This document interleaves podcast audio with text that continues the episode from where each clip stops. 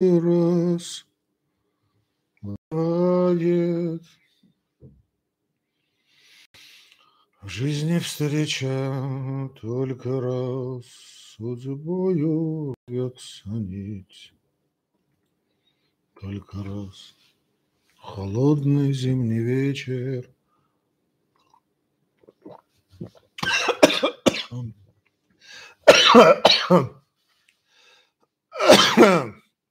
Да.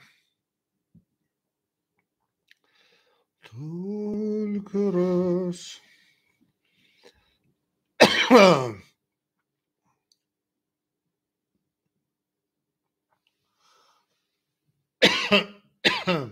Ну ладно. Я раскашлялся, пока пел.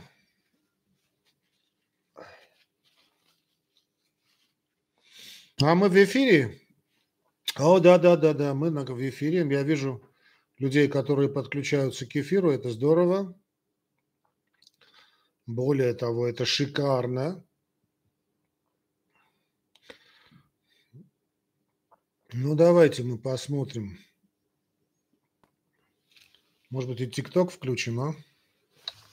Потому что обделили мы тогда ТикТок, они обиделись. Друзья, я вижу, что товарищи, я вижу, что подключились. Мы сейчас начинаем. Я просто подключу, что мы такое, знаете... Очень скоро начнет Я сейчас хочу, чтобы, значит, мы сделали бы как-то... как-то... Угу. Вот.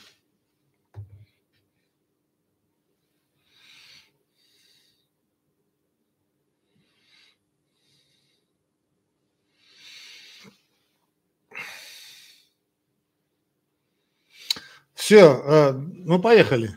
Все, мы работаем. Да, мы в эфире. Я вижу, что мы в эфире. Добрый день, дорогие друзья. Э, добрый вечер. Значит, привет Италии. Так, ну, друзья мои, я прошу вас, значит, без политических тут таких заявлений, да?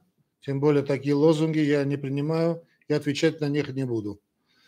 Значит, всем я всех, э, значит, я вас категорически, друзья мои, приветствую. Сегодня у нас 19 мая, и что самое интересное, 19.00 по московскому времени. Мы начинаем прямой эфир, и я в течение этого часа буду отвечать на ваши вопросы. А, я очень прошу вас, друзья мои, я вижу, да, я вижу, появились вопросы в ТикТоке, появились в моих личных чатах. Друзья мои, это, конечно, очень здорово, большое всем спасибо. Но я вас прошу, если вы хотите задавать вопросы, для меня – просто личное удовольствие. Здравствуйте, всем привет, здравствуйте, Лариса. Я вижу, вижу, что появились вопросы. Я просто вас прошу, друзья мои, значит, а, очень прошу, значит, задавать вопросы именно вот в лайв-чате в Ютубе, если, конечно, это для вас не очень затруднительно. Э, итак, мы поехали. Я, во-первых, конечно, должен попросить э, прощения, что более 40 дней не выходил в прямой эфир. Честно говоря, и сегодня, по идее, я не должен был выходить в прямой эфир. Но так получилось, что получилось. Получилось это по одной простой причине, что значит, у меня сегодня каким-то удивительным образом оказалось свободное время вечером, и я, так как люблю отдавать свои долги, э, я, значит, именно так и сделал. То есть я вышел в прямой эфир. Э, далеко не факт, что следующую пятницу я опять смогу выйти в прямой эфир, но не суть важно. Уж не обессудьте, началась экзаменационная пора. И я так думаю, хотя бы раз в месяц все-таки я буду выходить в этот прямой эфир и буду отвечать на ваши вопросы. Итак, друзья мои, 19.00 по московскому времени мы начали работать. Я этот вопрос... Ну, да, значит, вопрос приблизительно звучит так, почему вроде, ну, тут Понятно, значит, э, есть элемент сарказма. Почему я, вот видите ли, со всеми званиями моими регалиями не работаю на какой-то должности, а работаю неизвестно где. Ну, во-первых, друзья мои, что значит неизвестно где? Вот вы видите, тут написано CMS, как я люблю произносить CMS. А, ну, кто, кто знает английский, аллегорию понимают. Значит, э, Семисон, да? Значит, Вопрос в том, что, друзья мои, что, значит, э, ну, я думаю, все-таки надо будет все-таки более развернуто ответить на этот вопрос. Я хочу быть с вами максимально откровенным. Ну, в рамках приличия, конечно. Э, во-первых, спасибо за вопрос, я понимаю вашу иронию. Значит, я работаю в частной клинике после того, как получил звание значит, профессора. Это было э, где-то, я сейчас боюсь соврать, но, по-моему, лет 10 тому назад это было. Это дало мне определенную свободу действий, и я начал работать с, с университетом. То есть я и раньше работал, конечно, но здесь я получил относительную свободу действий. Я ушел полностью в частную практику, отказавшись от работы э, в больших, так скажем, хотя по большому счету они тоже частные, больницах. По одной главной причине, что сейчас это проблема не только у нас здесь, это проблема повсеместная во всем мире. Значит, врачи сильно, ну, так скажем, затретированы. Вот это третирование в том, что они не располагают определенной свободой деятельности. А я люблю свободу, я люблю, когда врач не просто лечит человека, но ну, да, из, э, из каких-то дурацких, может быть, не дурацких алгоритмов или там гайдлайнов, или там каких-то приказов, или а, что еще более интересно, значит, каких-то руководств непонятно кем написанных, а, они, значит, очень сильно обделены. То есть, если врач как-то не так сделает, а что-то сделает другое, да, он попадает в серьезную передряги, в серьезные передряги. А, с одной стороны, значит, размахивают значит, флагом доказательной медицины, типа все у нас должно быть проверено, доказано, и только тогда мы можем делать какие-то методы исследования или тем более методы лечения, диагностические методы и прочее, но надо понимать, что мы живем в мире тотальной ангажированности. Тотальная ангажированность, то есть это означает, что люди тотально, э, ну, будем честны, да, тотально лжгут, вот лгут просто, все и вся. Вот мы можем это заметить не только с нашего голубого экрана, то, что сейчас называют зомби-ящик, да, эта, эта ложь, она проникла повсюду. Она проникла повсюду, э, и в том числе и очень, в организацию здравоохранения у И эта ангажированность, то есть люди, э, понимаете, как э, говорят какие-то суждения, какие-то мысли, выражают не потому, что это действительно их реальные мысли, а потому что за этими мыслями кто-то более, намного более могущественный стоит. Таким и постепенно, постепенно, значит, та система, которая была введена в медицину значит, в конце прошлого века под названием доказательной медицины, начала служить не на благо, а во зло. То, что, то, то, что называется а, доказательной медицины в настоящее время, это куром насмех. Да? Попало в руки очень нечистых людей, и с тех пор просто не служит благу человечества, а как раз наоборот. И исходя из этого, я понял, что я не могу работать в этой системе по тотальной лжи, тотальной. Э, я клялся служить людям, клятва Гиппократа, да, Дав, давно это было, но я клялся, я стараюсь, так скажем, не нарушать ее, потому что бывают случаи, когда ты хочешь, не хочешь, ну, человек Эраро и ману человеку свойственно ошибаться, да, ну, бывают ошибки, но непреднамеренные, да, а так, чтобы я заранее как-то шел по пути абсолютного подлога, я стараюсь на такие э, вещи не идти. Когда ты работаешь на сам на себя в частной клинике, ты от этих всех условностей намного свободен. Не полностью, конечно, но свободен. Руководство этой клиники, в которой я работаю, да, дало мне ну, практически э, неограниченную свободу в плане работы, в плане э, диагностики, помощи больным. И так что я очень доволен. И здесь у нас собрался хороший коллектив. Кстати, если есть проблемы в городе Ереване э, по хирургическим проблемам, там пластические хирургии, малые хирургии, там, ну, любые вопросы, да, обращайтесь. Уж не говорю по терапевтическим, кардиологическим проблемам, обращайтесь, мы вам поможем. Это главный момент. Другой момент, что касается, значит, вашего злорадства, молодой человек, я не знаю, молодой или не молодой человек. Э, мне предлагали должности, более того, э, мне предлагали самую, вернее, одну из самых, ну, может быть, самую высокую должность, которая существует, энное количество лет тому назад, но я, мне хватило ума отказаться. Почему я отказался? Очень высокие должности были, да, может быть, самая высокая должность, скажу, потому что если я не могу ничего не изменить, а изменять надо системно, а если я ничего не могу изменить, то я не страдаю, знаете, вот мегаломанией, как мне кажется. Нарциссом я все-таки не являюсь, я не самовлюбленный тип, да, и просто пребывание на какой-то должности, в которой я ничего делать не могу, ничего изменить не могу, не могу служить людям, для меня, ну, смерти подобно. Ну, что я тут буду делать?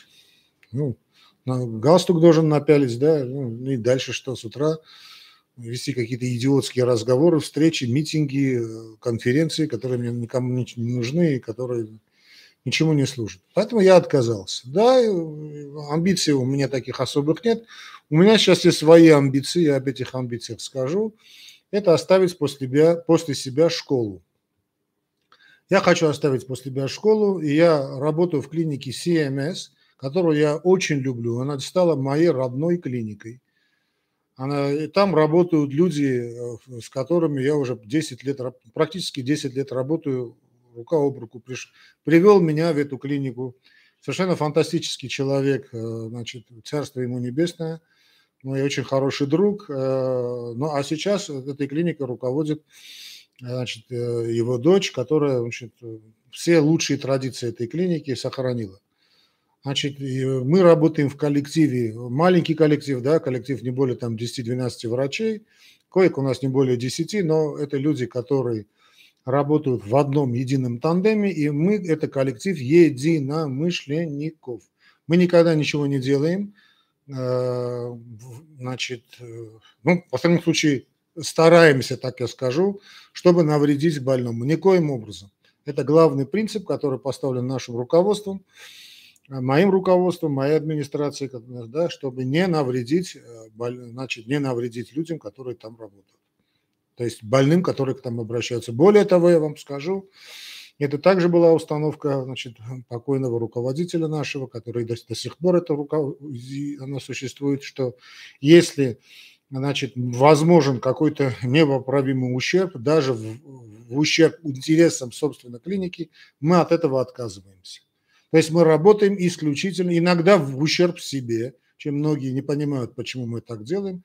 Мы отказываемся от каких-то оперативных вмешательств, уговариваем больного, что здесь как-то значит, излишнее значит, вмешательство нам может только навредить. Я считаю это правильным подходом.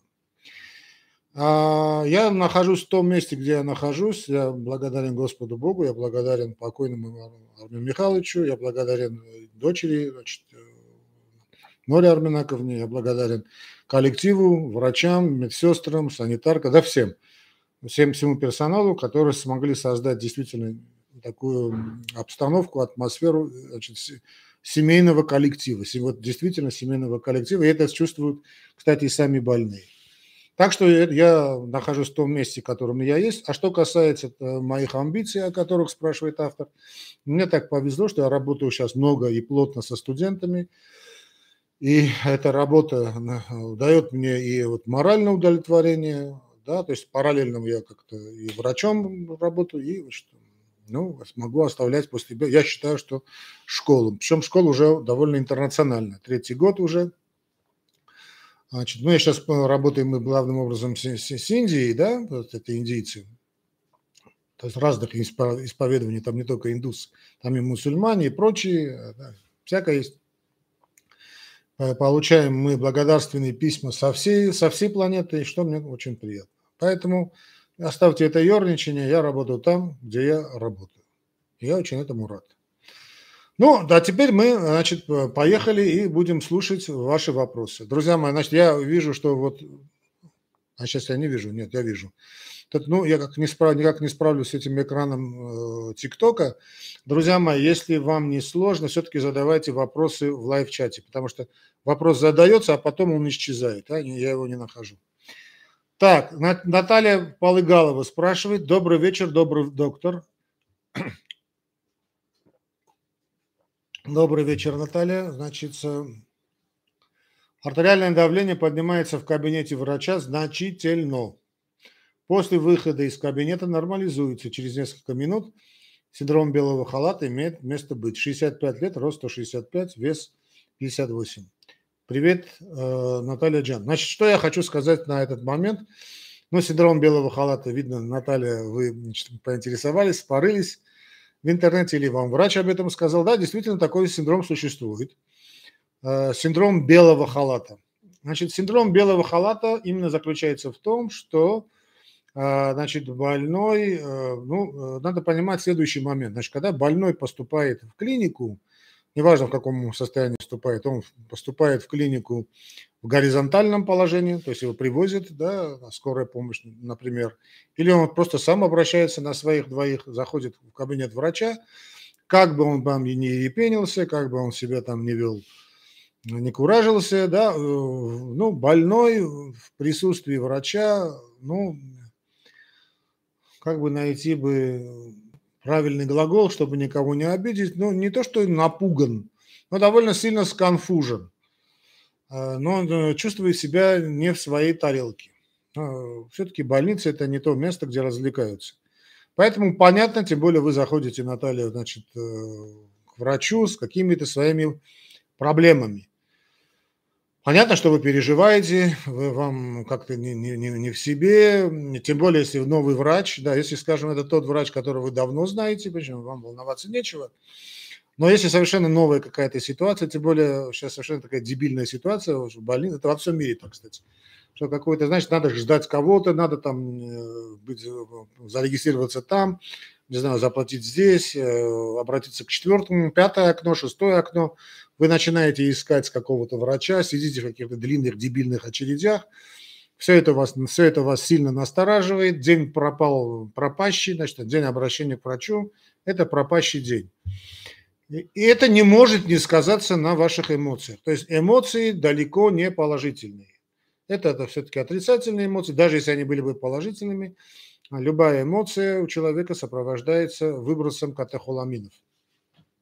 Эти выбросы катехоламинов, друзья мои, значит, э, означают, что ваша, что, что, что это такое, да, то, что сейчас, ну, не для врачей скажу, так называемый гормоны стресса, это главным образом адреналин, это все сопровождается надпочечниковой реакцией, да, сопровождается выбросом, значит, вот этих гормонов стресса, которые не могут не вызвать вот эти симпат, так называемые симпатические реакции, а именно А – подъем артериального давления и э, учащение частоты сердечных сокращений. Это нормальная реакция. То есть реакция на фактически человека на э, эмоцию. Кстати, вот именно на, этом, на этой эмоции, друзья мои, если Наталья, чтобы вам было понятно, Именно на этих эмоциях я, на этом базовом принципе, если хотите, основано действие такого известного аппарата, который называется полиграф. А, ну, вам более он известен как детектор lying, да, lie detector, то есть детектор лжи. Э, как он работает, да, вот, наверное, видели этих фильмах, детектор лжи, вот задаются вопросы да, нет, да, нет. И когда человек хочет сказать, ну, так скажем, сказать неправду, не хочу сказать солгать, идет, значит, такая реакция, катехоламиновая реакция, и это видно не что иное, как кардиограммы, ну и там другие параметры, но главным образом это. Учащается частоты, частота сердечных сокращений, ну, там сейчас другие разные методики существуют, но главным образом это реакция, да, и э, понимает, значит, интервьюер, человек, который интервьюирует, да, то есть, э, что человек врет, это понятно, это совершенно нормальная, абсолютно нормальная реакция, друзья мои, поэтому не надо значит, думать, что это ненормально, это абсолютно эмоциональная, естественная реакция живого человека на вот такие ситуации. Да, кстати, и существовал такой, помните, я не знаю, вы, ну, кто помнил, был такой, э, по-моему, Игорь Кио его звали, фокусник, да, вот он именно вот этими методами пользовался, это известно, да, и не только он, и Дэвид Копперфильд, если мне память не изменяет, если я правильно произношу имя вот этих фокусников, да, когда э, вот это, а, Амаяка Копян, когда значит, человек заходил, фокусник заходил в большой зал, говорил, кто-нибудь спрячьте какой-нибудь предмет, я выйду, его найду. Этому этому фокусу уже не одно тысячелетие, я думаю. И он возвращался, выбирал какую-нибудь э, ассистентку, значит, обычно это молодая девушка, он брал ее за руку, значит, руку ставил ей на пульс, а никто это не замечал. Он говорит, вот мадемуазель нам поможет. И вот, а сама девушка-то знала, где находится спрятанный, вернее, кто спрятал необходимый предмет. И вот, когда они гуляли по рядам, он замечал по ее пульс, пульсации, да, на венах, ну, на артериях, конечно, пульс это вены, да, он замечал пульсацию, учащенную пульсацию, значит, мы находимся в том месте, где э, сидит человек, который спрятал, там, я не знаю, мой кошелек, скажем. И он подходил, значит, к этому человеку и говорил, вот вы, молодой человек или там не очень молодой человек, стырили мой кошелек, верните мне его. Там все, все хлопают, э, думают, что вот эта девушка, с которой он взял из зала, его ассистентка, это, наверное, договорились они перед... Нет, ничего, никто ни о чем не договаривался, это просто, ну, конечно, должен быть навык. И вот так, вот эта реакция, это совершенно нормальная, Наталья, абсолютно нормальная человеческая реакция на эмоцию. Лечить ее или нет, это другой вопрос, но этот синдром белого халата абсолютно нормальная вещь. Кстати, если антисиндром белого халата, тоже надо, так скажем, тоже вам, ну, многим знаком, когда, скажем, у человека бывает какая-то боль, там живот болит или зуб болит, да, и вот день посещения врача, как боль полностью проходит. Такой, то, такой же феномен. Наверное, нам знаком этот феномен, да, что вот, приходите к врачу, что, где болит, здесь болит, говорит, да ничего не болит у меня. Но вы же говорили, что болит. Да вы знаете, доктор, два дня болела, пришел к вам, и вся боль прошла. Такое тоже бывает. Бояться, волноваться этого не, не стоит, э, если, конечно, давление не очень высокое. То есть, если на фоне эмоционального какого-то всплеска у вас давление за 60, 160, за 170, то, то, конечно, это уже надо обязательно лечить. А, а так переживать не стоит. Поехали дальше. Светлана не сын. Добрый вечер, рада, что вы с нами. Взаимно. Трава Мурава. Трава Мурава. Трава Мурава. Ну, такое имя, да? Ну, если человек хочет, чтобы обращался с таким именем, ради бога. Здравствуйте, дорогой доктор. Может, может вопрос не совсем по вашей специальности. В нашем регионе нет толковых врачей, а где они есть? Кто бы... Кто? В нашем регионе нет толковых врачей, кто бы мог нам помочь. Обращались за консультацией по поводу ревматоидного артрита. Значит, э, невыносимые постоянные боли, я так понимаю, да? Больше двух лет назначают в основном обезболивающие и прочие, и то что по схеме. А что они должны назначать? Во-первых, ревматоидный артрит такие сильные невыносимые боли не дает. А, ревматоидный артрит, у него есть своя картина, да, клиническая картина таких жестоких болей, которые вы описываете, он вряд ли вам дает. Это явно какая-то психосоматика. А вообще проблема ревматоидного артрита, если это действительно ревматоидный артрит, она общемировая проблема, и, в принципе, не знают, как ее лечить. Всех людей сажают на пожизненный прием гормонов. Это может быть или тот же ну, рабочий крестьянский метод рексат, или гормоны другие.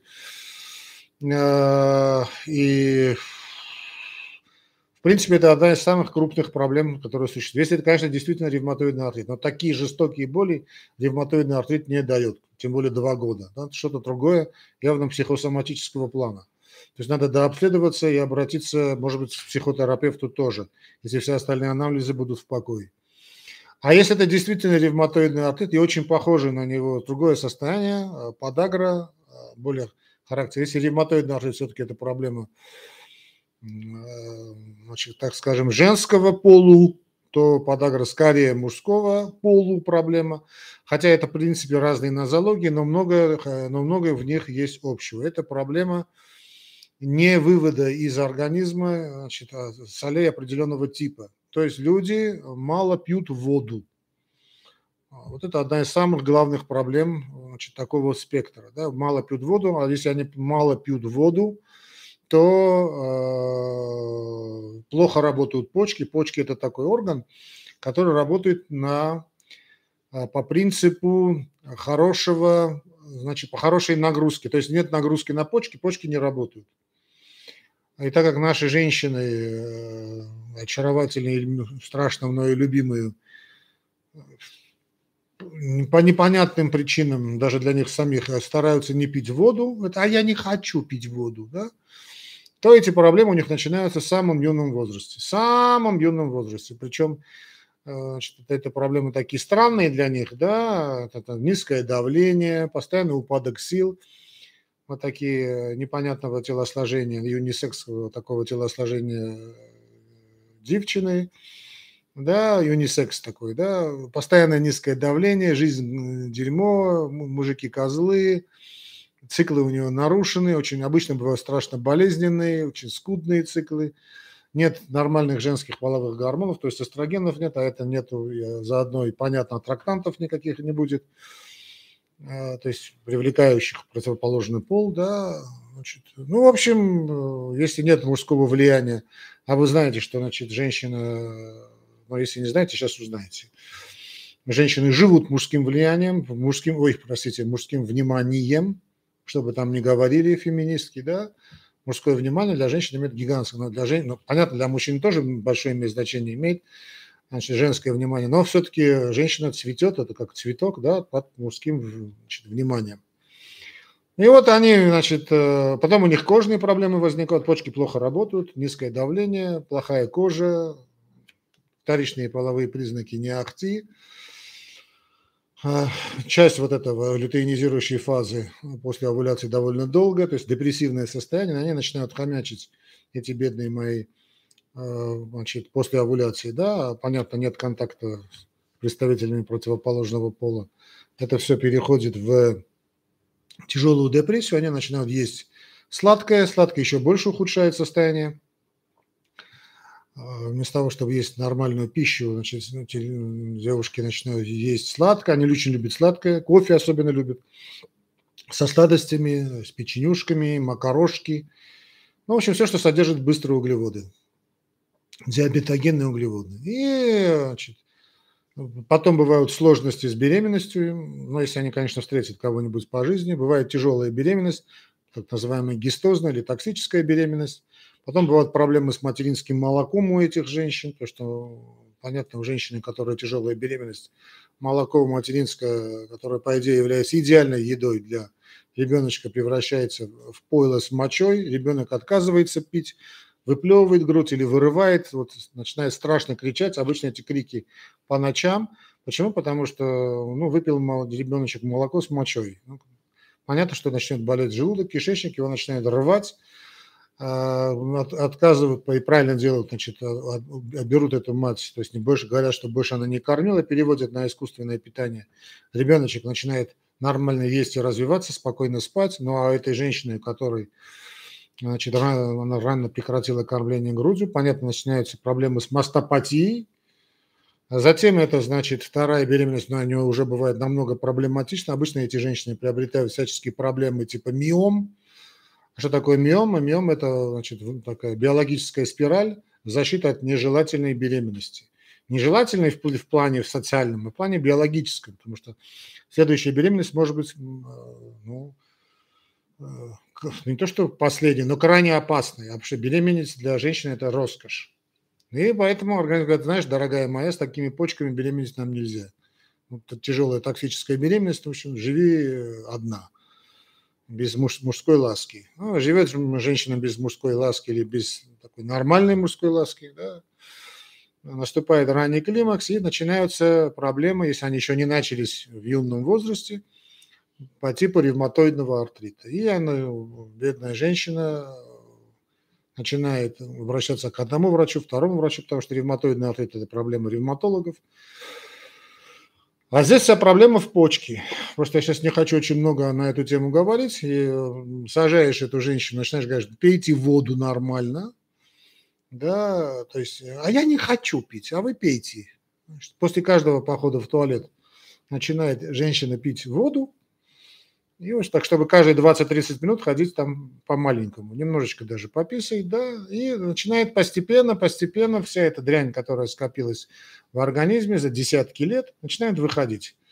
Сначала уходят боли. Кстати, очень интересный момент. Вот э, суставные боли именно уходят, вот мучительные боли, но не такие жестокие, э, которые вы описали. Все-таки такие жестокие боли для ревматоидного артрита не характерны. Другое дело, что вы можете, вы описываете эти боли как жестокие, потому что у вас психосоматика, то есть на фоне депрессии. Такие жалобы. Вот сначала уходят э, жалобы в виде болей, затем появляется какая-то легкость. Человек, кстати, женщины особенно это замечают, начинают терять весе и это очень хорошо. Значит, начинают питаться нормально, то есть вместо сладкого начинают есть человеческую пищу. А человеческая пища – это главным образом все-таки животные белки. Э, ну, растительные тоже, пожалуйста, но обязательно животные должны быть. И главным образом упор делается на идеальном белке. Это яйца и молочка, особенно яйца, потому что в молочке мы не совсем уверены в наших магазинах. Черт знает, что они продают. А вот яйца подделать пока еще невозможно. Ну, хотя бы два яйца человек кушает в день, и сладко переходит от искусственных вот этих сахаров, да, которые значит, в каждой точке общепита есть, да, на фрукты, скажем, или на сухофрукты, и все вопросы постепенно, постепенно, постепенно уходят. Здесь мы начинаем говорить, что женщине, что давайте ходить пешком, ходите пешком много, не сидите значит, в своем диване, поднимите свою задницу, не, не, вместо вас врачи какие бы они были бы хорошие, вместо вас не могут значит, сидеть на диете, не могут вместо вас пить воду, не могут вместо вас ходить, встаньте и начните ходить. Все эти препараты, они довольно токсичные, надо понять, очень токсичные. И вот женщина начинает ходить пешком, там 5-7 тысяч шагов в день, начинает нормально пить воду, начинает нормально питаться по режиму дня, начинает э, заканчивать свой как бы это сказать, чтобы меня, значит, не закрыли, значит, э, интимный контакт, заканчивает этот интимный контакт, это очень важно, чтобы прочистить, значит, матку свою, да, и постепенно, постепенно все эти вопросы уходят. И, кстати, надо понимать, что все это, и по большому счету, вся эта проблема и с кожей, и с костями, вот этой женской злой долей, да, что никто ее не любит, там, я не знаю, тяжелая беременность, или там инфертильность, да, вот бесплодие. Ходят по ЭКО, да, а ты сажаешь людей на нормальную диету, нормально объясняешь, что как надо делать, и вдруг человек начинает, э, все эти миомы исчезают, да, мужчина начинает заглядывать уже на свою жену, что что с тобой стало, ты на человека стало похоже, аж гормоны начали работать. Эстроген – это слово эстроген, не что иное, как эстер, да, это жир, то есть гормон, липиды, да, которые есть в женских половых гормонах, а мужчина это ощущает. То есть э, на таком подсознательном уровне, эти запахи ощущаются, запахи слышны, и вот мужчина начинает оборачиваться, а женщина чувствует себя королевой. И это хорошо, и это хорошо. И все вопросы решаются. Но так как у вас все-таки жалобы, я вижу, э, травы Мурава, носит, безусловно, психосоматический характер, кроме всего прочего, значит, надо влюбиться и пить корвалол. Но все, что остальное я сказал, это надо взять на, если хотите, конечно, на заметку. Если это действительно ревматоидный артрит. Так, Нажия Курбанова. Ну и правильно, молодцы, удачи. Да. Честно говоря, не понял, о чем речь, но... А, добрый вечер. Я могу дня три не пить таблетки ВПЛ. Какие таблетки вы можете не пить? Друзья мои, я понятия не имею, о чем идет речь. Нет, э, вы пить сами по себе. Друзья мои, лекар... я не знаю, о чем идет речь. Значит, лекарства назначаются врачом, и врачом эти же лекарства отменяются. Самому, самому себе назначение делать не надо. Упаси Боже. Как назначить, как назначать, так и убирать. Неважно, какой препарат. Далее, Галина Харахонова. Гипосарт. Хороший препарат. Понятия не имею, что такое гипосарт. Трава-мурава. Такое впечатление, что доктору нет дела до результатов назначенных препаратов. Просто стена какая-то. Значит, трав, трава-мурава джан. Моя дорогая. Значит, я хочу вам объяснить следующее, чтобы вам было бы понятно. Я просил в личку мне не писать. Не пишите мне в личку, друзья мои. Я вас прошу, не пишите мне в личку. А, значит, э, врачи занимаются болезнями. Это сказал еще доктор Амосов. Здоровье надо добывать самому. Это очень важно понять. Понимаете, как у вас есть пакет своих проблем. Этот пакет, он гигантский. То есть то, что вы сейчас ощущаете у себя, скажем, тот же древматоидный артрит, что-то там где-то болит и так далее, и так далее. Давайте скажем по чесноку. Значит, связано с чем? Кто, кто вам сказал, корвалол вреднее не бывает, идиот. Вы можете пойти к этому человеку и сказать, что Э, профессор Асвацатрян вам сказал, что вы идиот. Вреднее Корвалова не бывает. Вреднее вас никого не бывает. Дебилы. Значит, э, надо понимать, друзья мои, что проблема, вся, вся эта проблема, значит, связанная с вашими болезнями, если вы вспомните свою жизнь, она опирается на тот факт, что вы неправильно жили. Это и проблемы, значит, в семье, может быть, да, и какие-то свои внутренние психоэмоциональные проблемы и прочее, пятое, десятое. И вы просто опустили руки. И вы считаете, что все ваши проблемы должны лечить врачи. Нет. Врачи занимаются болезнями, то есть не здоровьем. Это совершенно разные вещи. Я снова вам скажу, друзья мои, что это слова Амосова, это не мои слова.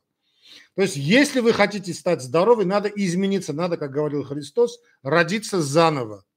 А именно, начать ходить и не говорить, вы знаете, что я не могу ходить, у меня ноги болят, у меня руки болят, у меня настроения нет, у меня давление, у меня пятое, десятое. Нет, можете. Можете и обязаны. Потому что здоровье – ваше здоровье. А как бы вы ни жаловались пятому, десятому, это ничего не изменит. Здоровье ваше. Вы должны заниматься своим здоровьем. То есть, во-первых, это правильная физическая активность. Если вы не, последний раз ходили там 5000 э, шагов э, где-то там 10 лет тому назад, начните постепенно, постепенно, медленно, медленно, медленно, медленно. Начните, это тоже вот как человек с коленями, это тоже вас касается. Начните ходить пешком.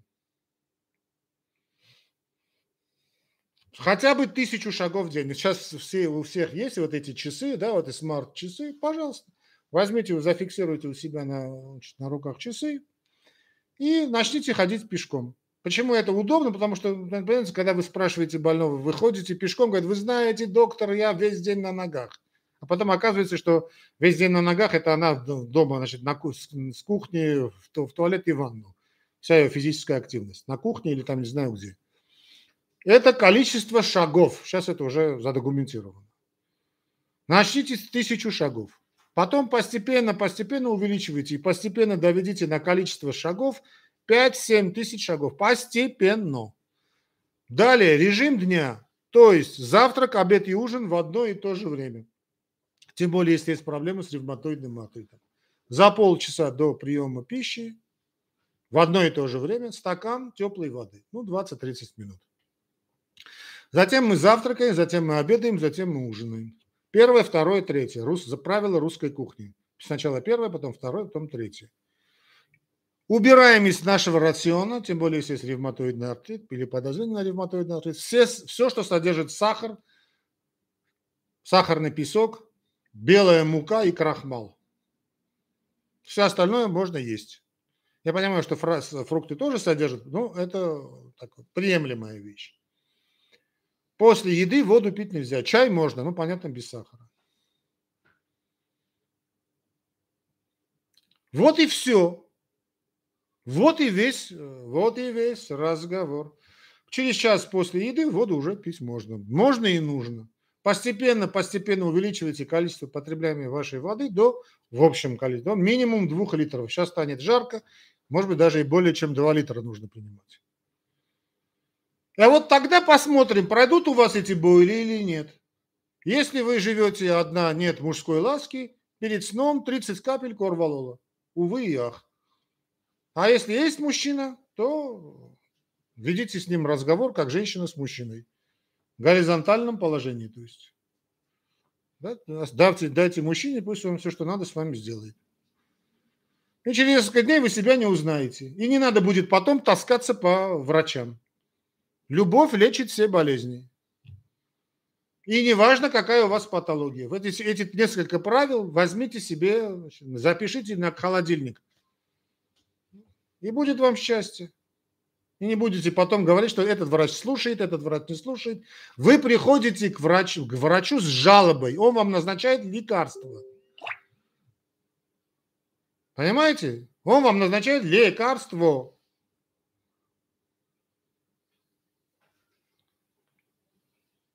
А лекарство, надо понимать, что лекарство, вот символ медицины, да, все, всем знакомый, да, вот чаша и змея. Теща хочет выпить водки, называется. Это, это яд. Этот яд, который мы даем больному в надежде, что когда мы травим этого человека, тот вред, который мы нанесем с помощью лекарства, перевесит э, тот вред, вредоносный эффект от того заболевания, которого он страдает. Хорошо? Родитесь заново. Слушайте, хватит требовать здоровья от врачей. Здоровье вам не могут дать врачи. Здоровье надо добывать самому. Здоровья вам. Галина Барановна, доктор, что вы можете сказать о печеночных ладонях после перенесенного ковида? Слушайте, друзья мои, забудьте об этом проклятом ковиде. Сказ, мифы, легенды народов мира – Хватит. После ковида у меня печеночные ладони. После ковида у меня выпали волосы. После ковида я потеряла обоняние. После ковида у меня не встает. После ковида у меня артериальное давление. После ковида я вижу э, тещу во сне. После ковида я не хочу идти на работу. После ковида у меня внематочная беременность. Слушайте, забудьте об этом. Да? Вот уже здесь это стоит эти сказки народов мира. В следующий раз, когда я увижу вопрос про ковид или когда что-то с этим связанное, я, я тут же этого человека забаню. После ковида печеночные ладони, блядь. После перенесенного ковида стали красные ладони, ничего не беспокоит, инфекции кожи нет, и меня отправляют только к дерматологу. Какие анализы сделать? Никаких.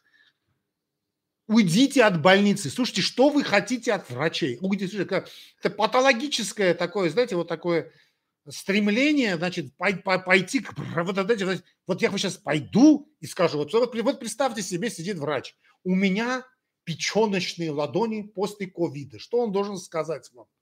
Вот, вот чтобы не сделать вот такой жест, говорит, знаете, пойдите к дерматологу, родная моя, да, отфутболивает вас. Ну, Владимир, я думаю, ну что такое? Ну, да, друзья мои, ну я вас прошу, да. Галина Елсукова. По три дня не пью таблетки Вальсакор и давл ниже нормы, даже 110, 115 на 70. Пью много лет, по 40 миллиграмм. Заметила, что когда пью, голова чаще под круж и шаткость походки, а не пила вроде и лучше чувствую. Ну, друзья мои, я не назначаю значит, препараты для снижения давления у людей, у которых нормальное давление. Ну, нафиг их назначить. Но не я вам назначал препараты. Понимаете как? Вот я также ничего не могу сказать и про врачей. Да? У меня, я уже 40 лет слышу вот этот, это, вот этот идиотизм. И каждый раз я с трудом себя сдерживаю, чтобы не задушить больного просто. Первый вопрос, который я задаю, это, доктор, вы знаете, вот у меня давление. На что жалуетесь? У меня давление. Какое у вас давление? У меня давление 140. А 140 это нормальное давление. Но она где-то прочитала, что это высоконормальное давление. Нет, доктор, я чувствую себя очень плохо, когда у меня давление 140. Вот буквально на 5 миллиметров подвает, повышается давление, и я ощущаю это давление. Я ощущаю, я понимаю, что я даже не, мне даже не надо мерить это артериальное давление. Я тоже тут же принимаю там каптоприл, какой-то херонил или, или там э, хуил какой-нибудь, да. И мне тут же становится легче. А вы замеряете свое давление? Да нет, доктор, зачем мне замерять давление, если у меня болит голова? Друзья мои, значит, когда вы жалуетесь, понимаете, я вот, вот сидит врач в поликлинике или я не знаю где, приходит к нему вот какая-то особь, при всем уважении, значит, и приходит и говорит, доктор, у меня давление. Говорит, стоп, понял, вот вам лекарство от давления. Ходите отсюда. Все, спасибо. Она идет, покупает эти препараты, начинает принимать, становится хуже. А потому что проблема у нее с давлением не связанная вообще. Вообще нет у нее проблем с давлением. Но в ее мозгу э, или у него в мозгу, давайте мы оставим ненужный э, как это сейчас говорят, сексизм, другое дебильное слово. Значит, да, говорят, вот, друзья мои, понимаете как, вот, и, кстати, и проблема артериального давления в том, что оно, давление, да, оно не ощущается. В своем абсолютно подавляющем большинстве случаев люди свое давление не ощущают. Это мифы народов мира ощущать свое давление практически невозможно. В этом и все коварство этого заболевания. Это коварство любого хронического заболевания. И очень часто ты спрашиваешь в таких случаях, дорогой мой товарищ, а бывает так, что вы чувствуете себя так плохо, как вы только что описываете. Мерите, а у вас давление бывает 120 на 80. Говорит, да, бывает. А вы с чего вы взяли, что вам плохо от высокого артериального давления? Я беру это слово в кавычки. Он смотрит на меня вот такими круглыми глазами. Нет, доктор, все-таки от давления мне плохо. Ну, говорит, от давления плохо, ну, ну идите и пейте ваши лекарства. А затем эти люди пьют лекарства, опять еще хуже становится. Потому что низкое артериальное давление организм переносит очень плохо. Намного хуже, кстати, чем э, высокое давление. Так кстати, также и с сахаром. Низкий сахар организм чудовищно переносит. Это практически предсмертное состояние. Друзья мои, вы подумайте, да, и потом принимайте эти лекарства. Вы с такой радостью принимают люди. То есть я принимаю там 7-8 препаратов. Ну и дурак, что принимаешь. Поэтому вы когда подумайте и скажите, знаете, доктор, вот у меня вот не всегда повышается артериальное давление, а может я не буду принимать постоянно давление. Я вот замечаю, вот пьют корвалол, вот этот один кретин здесь мне сказал, хуже не бывает корвалола. Какой-то дегенерат что-то там прочитал, в, в там, я не знаю где, или там в Ютубе, да, вот я видел одного хмыря молодого, показывает, это самые, в Ютубе, это самые оп- опасные препараты, которые у вас продаются в аптеке. Он, понимаешь, а на, а на кармане у него, да, вот, вот этот типчика, да, фармакологическая компания конкурента. Это самый опасный препарат. Случайно не покупайте корвалол. Лучше склеить ласты, чем принимать корвалол ибо на каком-то исследовании какого-то выдуманного профессора, какого-то дебильных каких-то трайлов, каких-то исследований показали, что корвалол опасен. Ни за что на свете дети, да, и вот с таким, таким хамским таким выражением лица, такое, такое утюженное такое, о, такого, знаете, кунилингусного типа такие мужики бывают, знаете, вот, да, вот такого. Ну, такими усиками, да, вот, чтобы свой процесс делать необременительно. Пейте корвалол, и будет вам счастье. И объясните своему врачу, что значит, вам, у вас не всегда бывает артериальное давление. И спросите его, а не меня. Не я вам назначал этот препарат. Друзья мои, не спрашивайте меня, не спрашивайте меня э, о лечении, которое я вам не назначал. Во-первых, это правило медицинской этики. Я не могу отменить препарат, который не я вам назначал. Но я не знаю, спросите того врача, к которому вы обратились с жалобами на артериальное давление. И вы знаете, вот бывайте, вот бывайте честны. Во-первых, сами, сами с собой. Я приводил этот пример. Э, он уже стал таким очень популярным в интернете, особенно в ТикТоке, кстати, да. Это фантастический был случай. Молодая женщина пришла ко мне, и у нее действительно были подскоки артериального давления до 160, кстати, которые она не ощущала. Она замерила случайно, потому что тонометр был у ее свекрови, она когда замерила, она замерила, увидела высокое давление. И вот она несколько лет ходила по врачам, потом пришли, пришла ко мне, ну, участь, участь профессоров такая, что к ним сразу не приходит, приходит через, минуя круги ада. И вот я вижу, да, действительно, 160, и там целый список. Тут, тут врач смотрел, там врач смотрел, здесь назначили, там назначили, там обследовали – а я всегда задаю вопрос, такой вопрос, э, которых я обучаю моих студентов. После чего вам стало плохо? Вы можете вспомнить, значит, ну, триггерный день, да? То есть день запуска проблемы. Вот когда это все началось? И вдруг она, ну, я умею спрашивать, я бываю настырным, значит, вы знаете, говорит доктор, то три года назад, а когда это началось? Значит, она застукала, ну, классический сюжет, да, застукала своего мужа, который неплохо зарабатывал, в объятиях, э, ну, не скажу, что близкой подруги, но в, в, в объятиях э, любовницы. И после этого началось подниматься артериальное давление. Теперь я хочу спросить, э, значит, не надо спрашивать врачей, то есть врачи-то понятно. Друзья мои, ну как вам кажется, Человек, который перенес такой тяжелейший стресс. Ну, измена – это стресс. Ну, понимаю, что мужчины на это дело смотрят по-другому, но в любом случае, с женской точки зрения, это очень тяжелый удар по женскому самолюбию, по, все, по всему прочему и так далее, и так далее, и так далее, и так далее. Сейчас я все эти моменты, давайте ханжески оставляем в стороне. Я могу это понять. Но было бы странно, чтобы, если бы у нее не поднялось бы артериальное давление. Ну, у кого не поднимется, если, конечно, это не скотина, у кого не поднимется артериальное давление, у кого не защемит сердце, кому не станет плохо от плохой новости. Но это же смешно. И что, значит, мы эту плохую новость будем лечить лекарствами? И вы поможете? То есть вы будете действовать, влиять не на причину, а на следствие, правильно? Ну, факт же, слушай, человеку изменяет, но ну, ну, женщина чувствует себя плохо. И ей назначают антигипертензивные препараты, потому что не спросили, не раскрылась дама, да, во время, значит, э, собеседования. Ну, не раскрылась во время визита к врачу. Потом она, значит, расплакалась, да, и я, что утешил ее, не, не в том смысле. Кстати, тот же Корвалол назначил. И без всяких лекарств все пошло на поправку. Кстати, муж был мне знакомый, там был такой у меня разговор с ним хороший, да, такой мужской нормальный разговор. Там все это, конечно, уладилось, и давление прошло. Но это что, замучили эту женщину. А там же другой момент есть. Э, я сейчас просто очень хочу, надеюсь, меня сейчас не слушает эта пара, да, я очень на то надеюсь, э, хотя они там до, до интернета им очень далеко.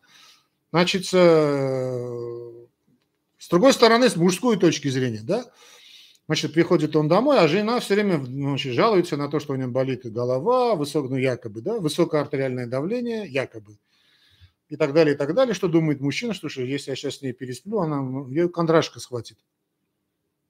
Просто кондрашка. Еще мое проникновение закончится э, тем, что она получит визу на небеса и достучится до небес, а я, значит, отштампую эту, эту визу. Это от греха подальше. Давайте, слушайте, я с ней, в общем, э, первую позу Камасутры, вторую страницу делать не буду. Один день, второй день давления, третий день давления, четвертый день давления. Да ладно, слушай. Не буду я ее это,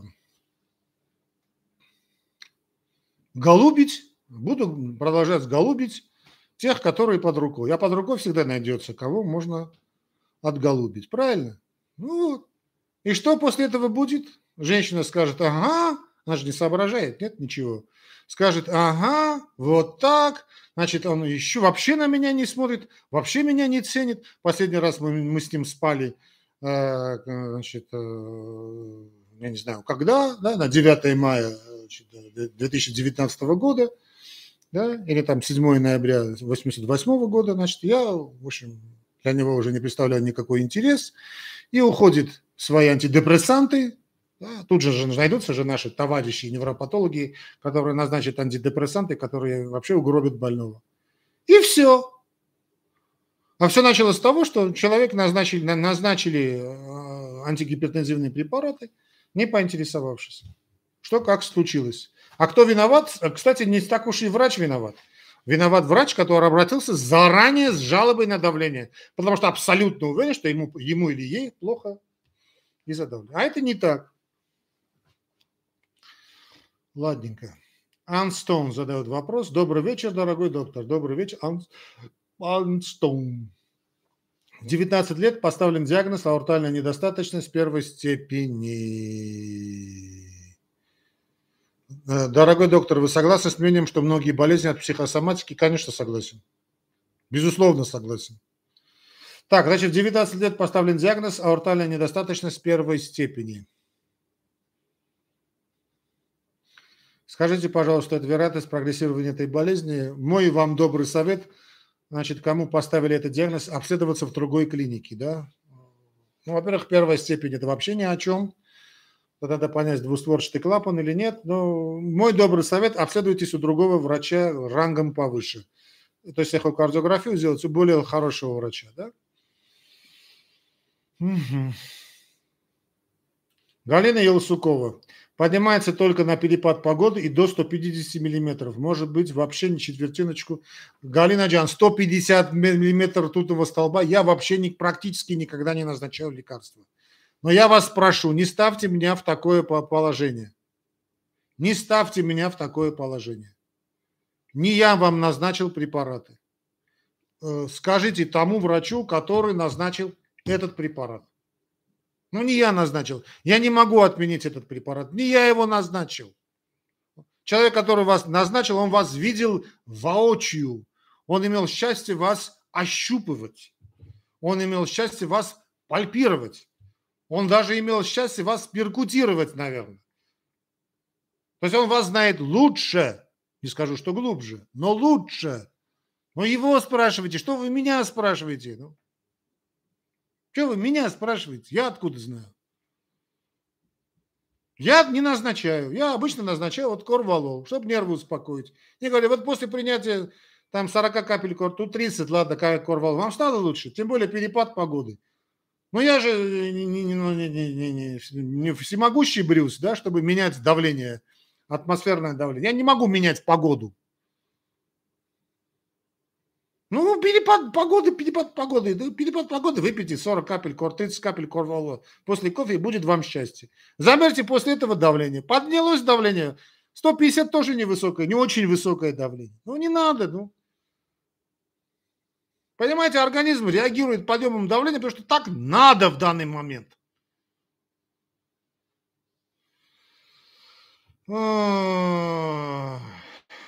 Господи, что такое?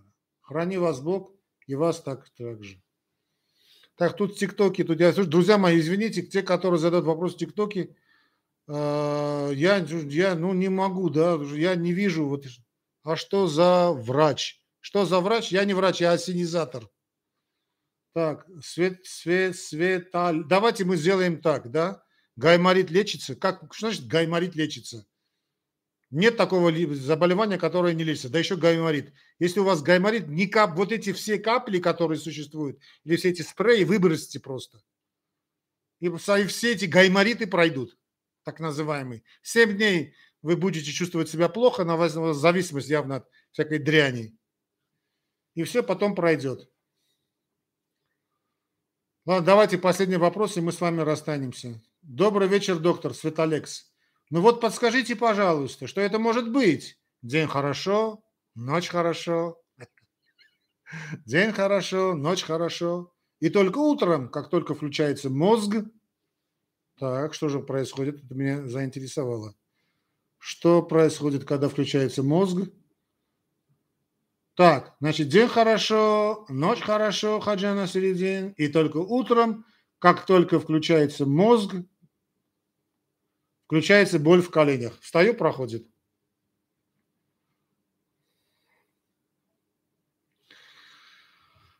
Ох.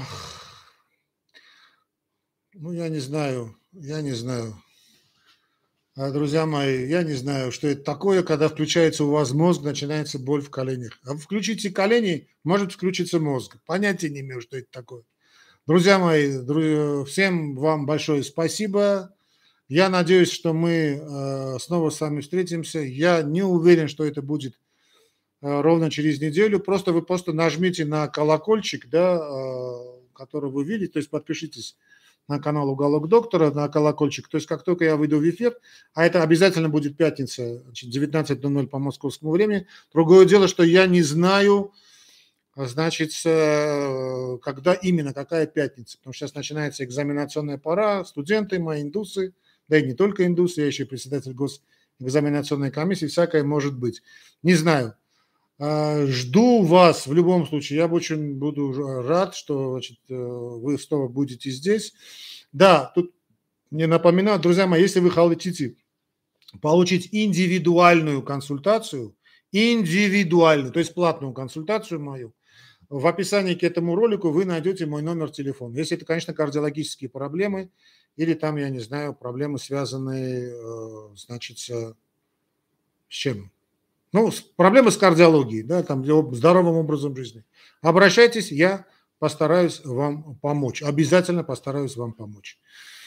А, То есть это платная, конечно, консультация. Консультация стоит в районе 5000 рублей. Видеосвязь по WhatsApp. Мы с вами поговорим. Мой номер телефона в описании к этому ролику. А все остальные могут просто помочь нашему каналу. Вы там видите значок ну, денежек. Можете перевести ту сумму, которую считаете нужным. До новых встреч, друзья мои. Не болейте. Крепко я вас всех целую. И до новых встреч в эфире. Пока. Все. Мы здесь это дело закончили. И мы с вами прощаемся, друзья мои. До свидания. До новых встреч. Я прошу прощения от всех тех, кто на, на вопросы, на которых я не успел ответить. Но в любом случае мы встретимся, и я постараюсь ответить на все вопросы. Крепкого вам всем здоровья. Люблю, целую. Пока.